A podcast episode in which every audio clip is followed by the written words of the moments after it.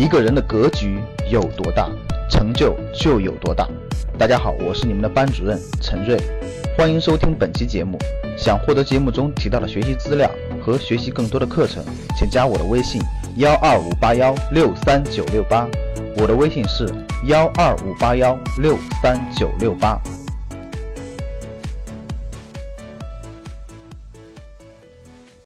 政府去杠杆带来的，现在是去杠杆带来对房地产影响，就是需求端，老百姓的需求端提高，居民加杠杆的壁垒，现在不让居民加杠杆了，已经提高了，对吧？首付房、首付第一套房贷，包括这个后面的杠杆全部提高了，不敢再增加家庭负债率了，避免居民加杠杆失控。现在已经到底了，各位不能再乱加杠杆了。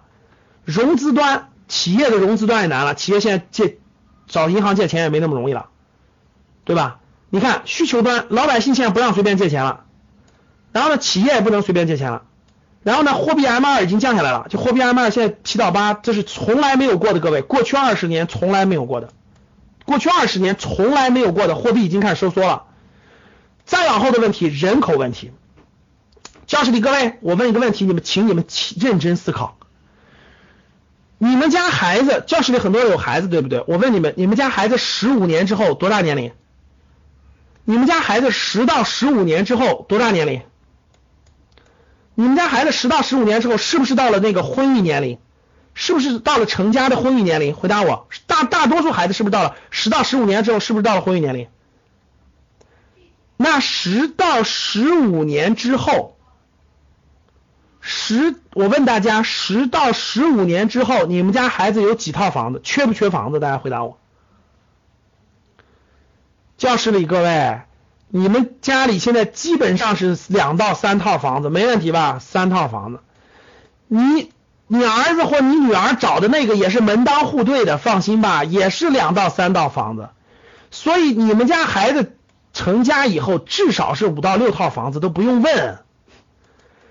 大家要明白，这就是十到十五年之后的事情，这就是十到十五年之后的事情，也就是眼前的事情。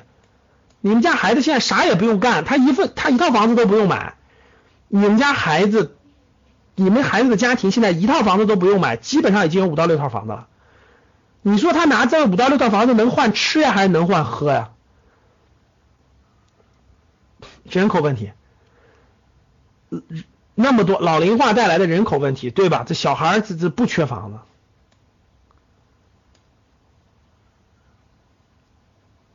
对吧？城市化率的慢慢慢慢，一线城市现在已经太拥挤了，人口已经负增长了。大家知道吧？北京、上海、广州人口都已经负增长了，除了深圳还在涨，都是负增长的，人口全是流出的。北京、上海、广州人口全是流出的，现在已经往二线城市转了，已经往二线城市转了，就是现在都转到二线城市了。自有化率现在自有化率这么高了，房产税也要推出的，这些政策其实全是怎么可能再让你？暴涨的，这这怎么可能呢？就没有利好因素了，已经。唯一的利好就是人人均 GDP 还比较低，人均收入还有提升的空间。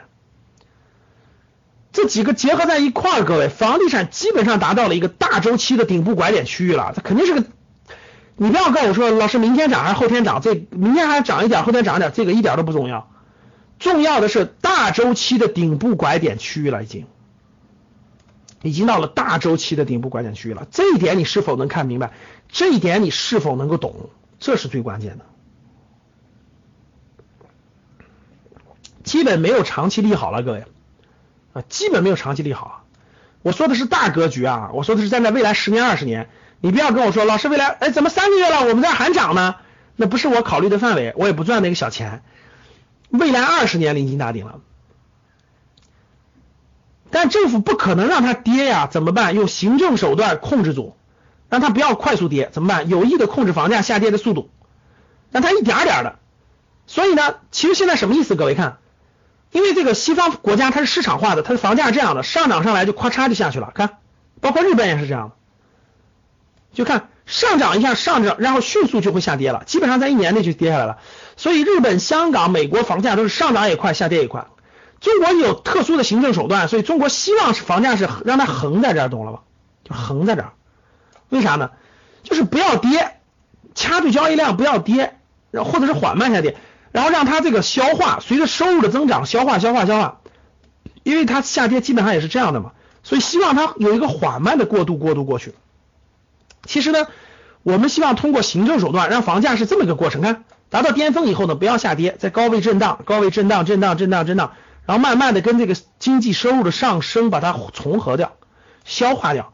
这个过程，各位，那真的不是五年的事儿，真不是五年的事儿。我觉得啊，我觉得真不是五年的事儿。中小城市的房子可能是二十年的事儿，大城市的时候可能是五年，中小城市可能是二十年的事儿。这是二十年才能划好。现在的问题是，行政手段只是尽量是这个意愿，就是希望这个房价走成这个节奏，上下震荡，然后慢慢慢慢回回合。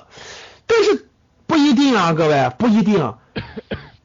如果这个房价再疯狂上涨，那最后有没有可能出现一种情况是，真的是出现严重的下跌，完全有可能的。那有没有可能出现，如果是卡不住货币再发行，那就还往上上涨，那出现的结果就这样的，看，歘上升，然后咵嚓就下来了，那就再也管控不住了啊！如果现在再上涨，那就那就那就控制不住了啊，那真的就控制不住了，那就是名义上没跌，其实已经跌了相当多了。所以现在希望是走出来这条线，就希望房价走出来这条线，就是未来横在这儿不要动，然后每年交易量给它减少了，不影响金融风险。其实现在总体就是这个思路。所以 下跌是一个必然的过程，隐形的缓慢的过程，就是表面上这个房价没动，其实它已经跌了，就跟现在燕郊一样，你去北京郊区你去看，其实已经跌了很多了，百分之五十了，但是你去银行，你你发现它的估值还是在那，就是一个隐形缓慢的过程。这就意味着将是一个漫长的过程。这个漫长的过程是多久？我可以告诉你，是做好二十年的准备吧，做好二十年的准备吧。所以最后你会发现，你会发现，可能你感觉它没跌，但其实 就是就今今天一今年一百万的房子，二年后还是一百万，就这个情况。这是最最大最大的可能性，就是横在那个地方。你说有没有可能一百一十万？有可能的，这个小波动就咱就不说了啊。想获得更多投资理财、创业财经等干货内容的朋友们，请加微信幺二五八幺六三九六八。